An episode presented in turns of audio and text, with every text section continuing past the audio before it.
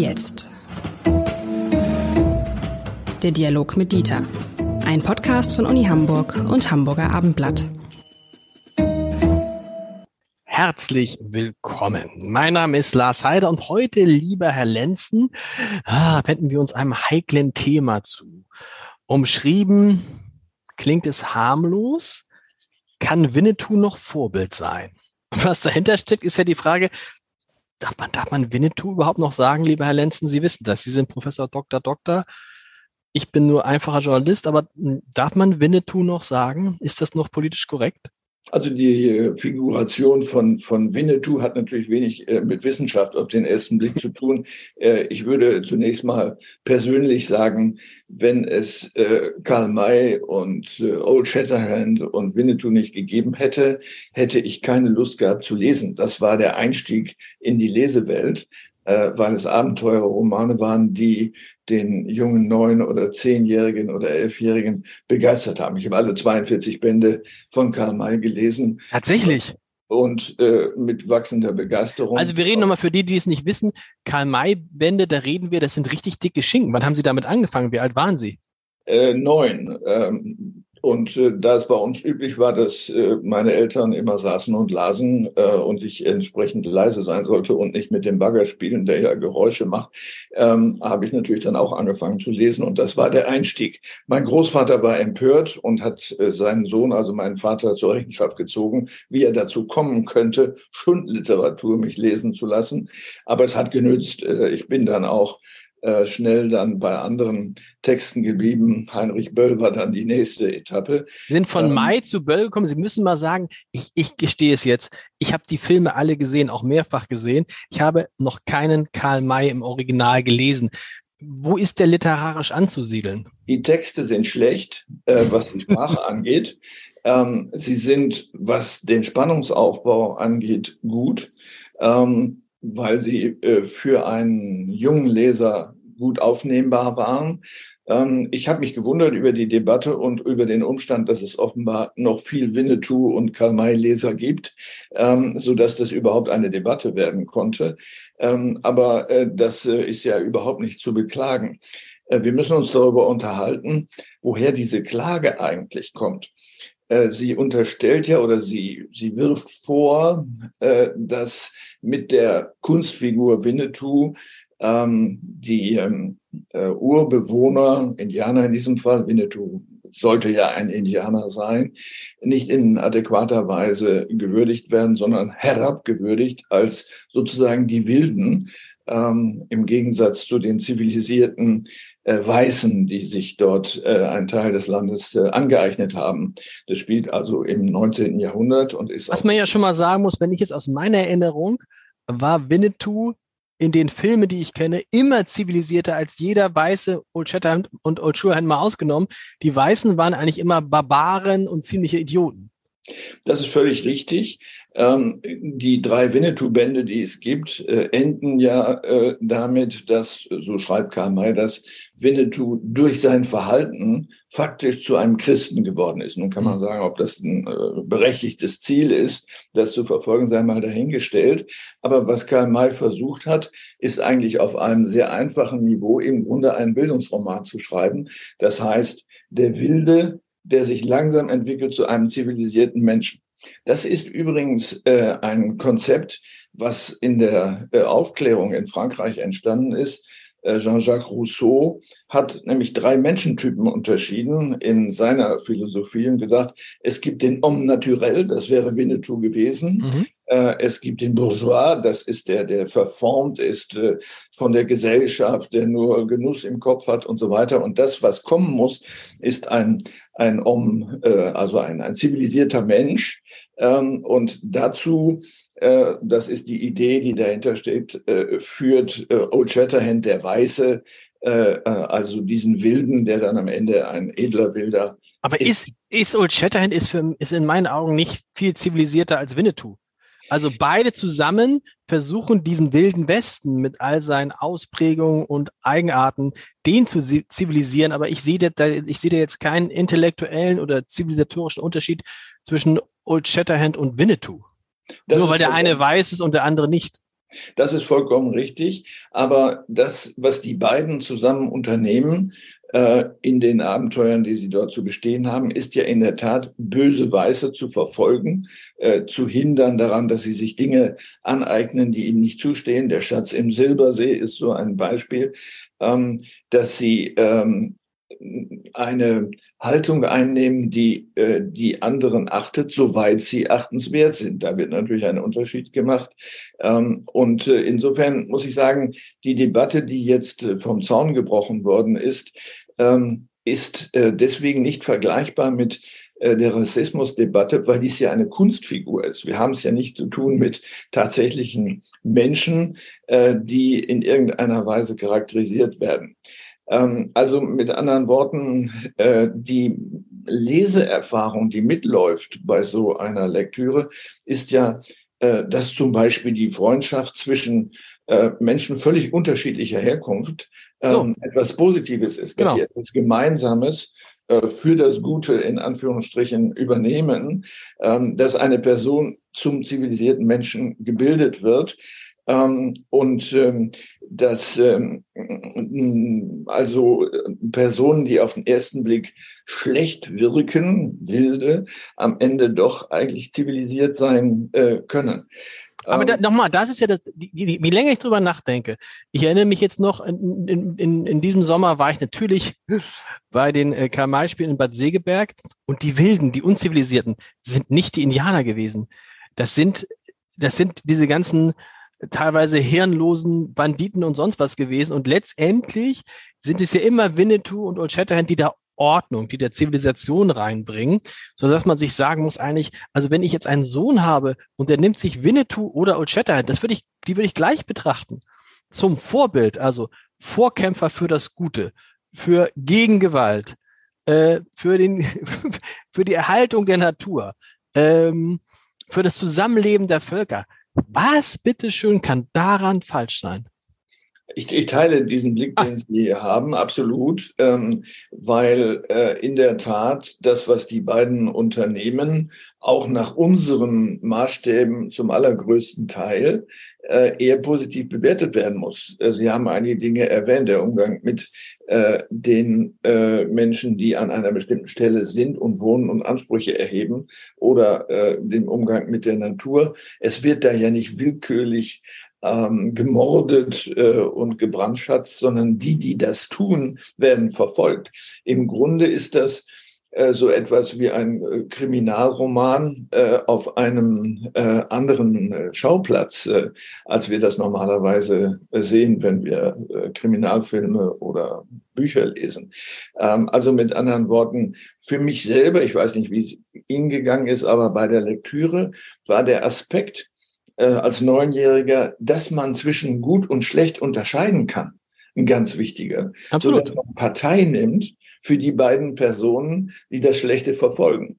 Und auch so etwas sein müsste, wobei die Frage der Herkunft eigentlich nie eine Rolle gespielt hat. Jedenfalls kann ich mich nicht daran erinnern. Also wird jetzt heute Winnetou für die falsche Sache bestraft, missbraucht, wie immer man das auch bewertet? Ja, Winnetou selber wird ja nicht bestraft, sondern der Autor, der das der Autor, genau. mitbekommt. Nee, oder ähm, auch, aber auch, oder auch solche, wie, wie, das ist ja lustig, dass wir haben die Diskussion über Winnetou und ein Buch, was zurückgenommen äh, wird, äh, und gleichzeitig haben die Karl-May-Spiele die höchsten Zuschauerzahlen, glaube ich, aller Zeiten gehabt. Also, da ist ja offensichtlich eine große Begeisterung da, die sich, äh, die völlig entgegensteht der Diskussion, die über die Figur und deren ähm, Bedeutung geführt wird. Also wenn man das zynisch formulieren wollte, könnte man ja sagen, das war eine super Marketingkampagne äh, für die Bücher von Karl May. Nun hat das wahrscheinlich niemand beabsichtigt. Ähm, aber in einem Klima, in dem sehr aufmerksam zu Recht geschaut wird nach ähm, äh, Aneignungsformen, die wir als illegitim betrachten würden, fremder Kulturen oder ähm, auch als Diebstahl. Ähm, in einer solchen Kultur liegt es auf der Hand, dass auch dahin gesch äh, geschaut wird. Ausgelöst ist es ja wohl dadurch worden, äh, dass ähm, ein Verlag äh, zwei Bücher, die als Begleitbücher zu einer Verfilmung gedacht waren, genau. Äh, zurückgezogen hat, die als Begleitbücher für Kinder gedacht waren. Ähm, da äh, hat die, die Übervorsicht dazu geführt, äh, dass die Geschichte hochgespielt worden ist und möglicherweise äh, für diejenigen einen gegenteiligen Effekt hat, die eigentlich was anderes beabsichtigt haben. Also ich kann nur sagen, für mich zusammengefasst, ich kann das nicht nachvollziehen. Übrigens ähm, auch ein Aspekt, weil der auch zur großen Literatur gehört das, was die beiden zusammen machen, ist, hat eine gewisse Ähnlichkeit mit mittelalterlichen Epen. Die Bücher sind ja nicht, un, äh, nicht, nicht ohne Grund über so lange Zeiträume geschrieben. Ähm, wenn Sie sich äh, die mittelalterlichen Epen angucken, eines Gottfried von Straßburg, Hartmann von Aue, äh, beispielsweise, so sehen Sie dort immer die Heldenfahrt, ähm, wo jemand durch bestimmte Taten, durch Handlungen zum Guten geführt wird und entweder Gnade äh, vor Gott erfährt oder vor den Obrigkeiten oder was auch immer. Also mit anderen Worten, diese Bewährung, die Bewährungsprobe spielt eine große Rolle und äh, in gewisser Weise ist das bei einigen äh, dieser Romane auch der Fall. Das Interessante an der Debatte ist ja, dass sich niemand beklagt über die Karl-May-Romane, die im Nahen Osten spielen, mhm. ähm, wo also ähm, äh, muslimische ähm, Mitspieler sozusagen im Mittelpunkt stehen. Äh, das wäre eine ebenso interessante, aber in eine andere Richtung gehende Betrachtung. Und wenn ich jetzt, wenn ich Ihnen jetzt zuhöre, stelle ich mir halt immer auch die Frage, es wird ja so getan, als ob Winnetou eine Figur ist, die irgendwie weniger wert ist als andere Figuren, also als zum Beispiel Old Shatterhand oder Old Surehand oder die, Sie sagen, dass es gerade auf den Weg der Zivilisation gebracht werden muss, aber nein, er ist doch, er ist doch derjenige, der versucht, diese Völker, die damals leben, äh, die einen wie die anderen auf einen Weg der Völkerverständigung zu bringen. Also in Wahrheit ist doch all, all das, was Menschen bemängeln, die jetzt sagen, wir können eigentlich so mit Winnetou, wir können auch Cowboy und Indianer nicht mehr spielen, die tun doch Winnetou Unrecht, weil Winnetou wollte auch nicht Cowboy und Indianer spielen. Er wollte nicht diesen Gegensatz betonen, sondern er wollte die gemeinsame, das Gemeinsame der Menschen betonen. Es ist aus meiner Sicht, je länger wir darüber sprechen, die völlig falsche Figur für diese Debatte. Äh, das ist richtig. Äh, Winnetou ist, wenn man das so charakterisieren will, der edle Wilde, äh, der eigentlich Gute, wieder erwarten. Ähm, und deswegen nochmal auf Rousseau zurückgekommen äh, im 18. Jahrhundert schreibt er, dass der Urzustand des Menschen eigentlich ein edler Wilder gewesen ist und nur durch die Zivilisation äh, böse geworden ist. Und das ist im Übrigen etwas, was bei Karl May, aber auch bei anderen West, Wildwest-Filmen und Romanen immer eine Rolle gespielt hat, äh, dass das Eindringen der Weißen in diese Welt erst zu dem Problem führt. Mhm. Äh, und es ist ja auch tatsächlich so gewesen, dass die Auseinandersetzungen zwischen äh, verschiedenen Stämmen äh, äh tatsächlich äh, auch äh, auf, ähm, wie soll man sagen, Aneignungsformen von Land zurückzuführen sind, wo Weiße plötzlich Ländereien für sich beanspruchen, die ursprünglich, deren, deren Zugehörigkeit ursprünglich geklärt war. So, und was machen wir jetzt damit? Was sagen wir jetzt jungen Leuten, die offensichtlich bis heute, das ist ja interessant, bis heute von diesen Figuren fasziniert sind. Also wenn man bei, bei, bei den, in, Bad Segeberg sitzt, dann sind das ja ist ein riesiges Familienevent und es wird immer größer, es wird immer spannender und die, die, diese Bücher haben ja nichts an ihrer Faszination verloren. Deshalb kann man doch jetzt nicht im Ernst äh, jungen Leuten sagen, äh, Mädchen wie jung, lest das nicht, das ist irgendwie falsch. Das würde ich auch nie tun, sondern im Gegenteil sagen, lest Lesen ist immer richtig. Ähm, und äh, um ein Urteil darüber zu haben, möglicherweise auch zu demselben Urteil zu kommen wie die Kritiker, ähm, muss man es gelesen haben. Da helfen diese Festspiele leider wenig, weil äh, die Texte ja äh, Bewertungen mitliefern, auch explizite Bewertungen, äh, so dass ähm, deutlicher wird, dass es sich hier um einen Werdensprozess handelt, währenddessen bei den Festspielen natürlich die Aktion im Vordergrund steht, mhm. äh, die man ja sehen muss und sehen kann. Äh, also insofern würde ich auch immer raten, bitte lesen und wenn es in Anführungsstrichen nur die drei Bände über äh, Winnetou sind, aber auch andere lohnen, lohnen sich, der Schatz im Silbersee sei deswegen empfohlen. Ähm, es hm, stellt sich nach einer Zeit dann äh, durchaus, sagen wir mal, ein äh, sprachlicher Abnutzungseffekt ein. man merkt äh, dann auch als junger Leser, dass das äh, eigentlich eine Sprache ist, die unterkomplex ist. Und ich habe mir aus unserem Anlass heute noch mal ein, zwei Seiten angeschaut und bin gewissermaßen fassungslos darüber, ähm, wie schlecht diese Sprache ist und dass man das heute gar nicht aushält, davon zehn Seiten zu lesen. Aber das ist ein ganz anderes Thema um in das Lesen zu kommen, war es zumindest für mich und sicher auch für viele andere ein guter Weg. Ja, also ich erinnere mich jetzt gerade, ich erlebe das auch gerade wieder neu, dass ähm, äh, meine Söhne zum Beispiel Lucky Luke lesen. Ich weiß nicht, ob sie Lucky Luke gelesen haben, ich auch mit großer und lese das jetzt auch, finde das sprachlich übrigens gar nicht mehr so unterkomplex, ähm, wie ich es in Erinnerung hatte, sondern raffiniert, aber es ist vielleicht auch anders. Lucky Luke, darf ich Lucky Luke noch lesen? Äh, ich würde äh, einen Satz formulieren, ganz einfach ist, man darf und soll alles lesen. Lesen. Äh, aber, aber, man muss dann schlecht, weil ich meine, bei Lucky Luke, das, das Prinzip ist ja, da ist ja auch immer, da geht es jetzt in der Regel nicht um Indianer, sondern immer um die Daltons, die irgendwie ziemlich bekloppten ähm, Verbrecher. Aber auch da ist natürlich sozusagen, ist es natürlich Stereotyp. Ne? Am Ende ist es immer der einsame weiße Cowboy, der in den Sonnenuntergang reitet und der alles kann und alles macht und weiß, wie es geht und schneller schießt als sein Schatten. Auch da könnte man ja sagen, uh, da wird ja ein falsches Menschenbild vermittelt und Frauen finden in diesem Lucky Luke äh, quasi auch gar nicht statt. Übrigens ähnlich wie bei Tim und Struppi. Bei ja. Asterix und Obelix, ich meine, das ist, da kann man ja auch sagen, lass uns Asterix und Obelix die Rolle der Frauen, die ja da praktisch nur Hausfrauen sind, boah, eigentlich geht das ja nicht mehr. Ähm, ich äh, bin besorgt, wenn äh, Menschen verlangen, dass äh, Texte nicht gelesen werden oder möglicherweise sogar umgeschrieben werden, damit sie gelesen werden dürfen. Ähm, das unterschätzt das intellektuelle Wahrnehmungsvermögen äh, der Menschen in dieser Gesellschaft beträchtlich. Ähm, und es ist die Attitüde, eine patriarchale Attitüde, dass man die Menschen oder äh, wen auch immer schützen muss vor falschen Leseerfahrungen. Mein Großvater, ich habe ihn zu Anfang erwähnt, war so einer, der gehörte zu dieser Anti-Schund-Literaturbewegung, die es in der Tat an der Wende zum 20. Jahrhundert gab.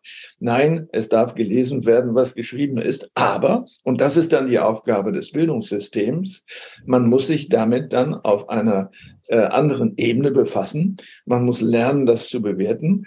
Äh, man muss lernen, es zu verstehen, was der Subtext ist, der vielleicht dort ist, damit man es kritisieren kann. Man muss Ideologien darin entdecken und kritisieren können. Und das ist die Aufgabe des Deutschunterrichts und äh, anderer Fächer, äh, das zu tun.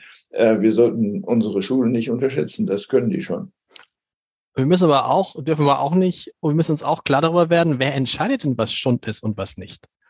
Das ist ja eine uralte Debatte, die wir hier haben. Jetzt irgendwie, äh, ich, als die, als die aktuelle Literaturnobelpreisträgerin ähm, verkündet wurde und ich in viele ratlose Gesichter sah in der Redaktion und zwei mega Literaturexperten sagten, endlich, endlich, endlich. Alle anderen kannten die aber gar nicht. So, also, also das ist ja immer so die, das ist ja immer so die Frage. Und ne, wenn dann jemand sagt, ja, das darf, das ist gut und das ist schlecht, wer entscheidet das? Äh, entscheiden nicht, aber bewerten schon. Also Annie Arnaud ist auch aus meiner Sicht absolut großartig und äh, ich hatte, glaube ich, so ziemlich alles von ihr gelesen, weil sie äh, mit dieser wahnsinnigen Offenheit an eine eigene Geschichte herangeht, ähm, ohne sie lamoyant als Leidensgeschichte zu schildern, sondern ähm, in einem, mit einem hohen Realitätsgehalt, so dass der Leser ähm, äh, erfährt äh, aus den Verhältnissen in ihrer Kindheit heraus, äh, wie Welt sein kann, war und dass das nicht selbstverständlich ist, mhm. dass sie so ist. Ähm, also mit anderen Worten, ähm, das entscheidet niemand. In diesem Fall wird ja über einen Preis entschieden und nicht über die Literatur selber.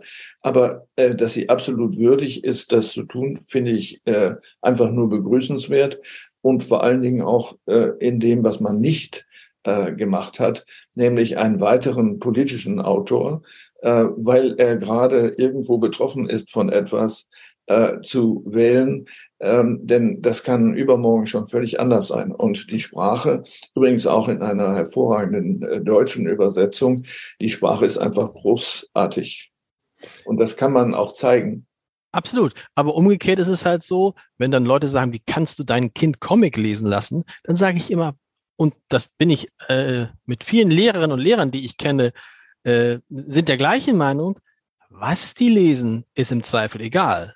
Hauptsache, sie lesen. Da sind wir wieder am Anfang, also einschließlich Karl May. Aber wenn jemand, wenn ein Kind am Tag fünf, sechs Lucky Luke Bücher liest oder Asterix und Obelix oder Tim und Struppi oder Patterson und Findus ist schon, das ist ja, da ist schon viel mehr Text, ist doch wunderbar, ist doch besser, als wenn er den ganzen Tag äh, vom Gerät hängt und irgendwelche Checker-Tobi-Folgen guckt. Jede Minute, die mit Buchstaben und nicht mit Bildern verbracht wird, ist äh, positiv zu bewerten.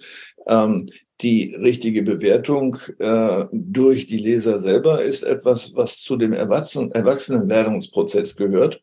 Und nochmal, es ist unsere Aufgabe auch als Eltern, das zu begleiten und sie nicht dieser Sache zu überlassen. Beim äh, Spielen mit Computerspielen oder beim Fernsehen, was eine schwindende Bedeutung hat, äh, ist es natürlich nicht so. Da werden sie nicht begleitet äh, und äh, das ist äh, ein Problem.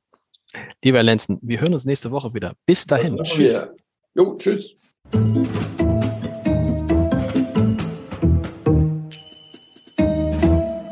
Weitere Podcasts vom Hamburger Abendblatt finden Sie auf abendblatt.de slash podcast.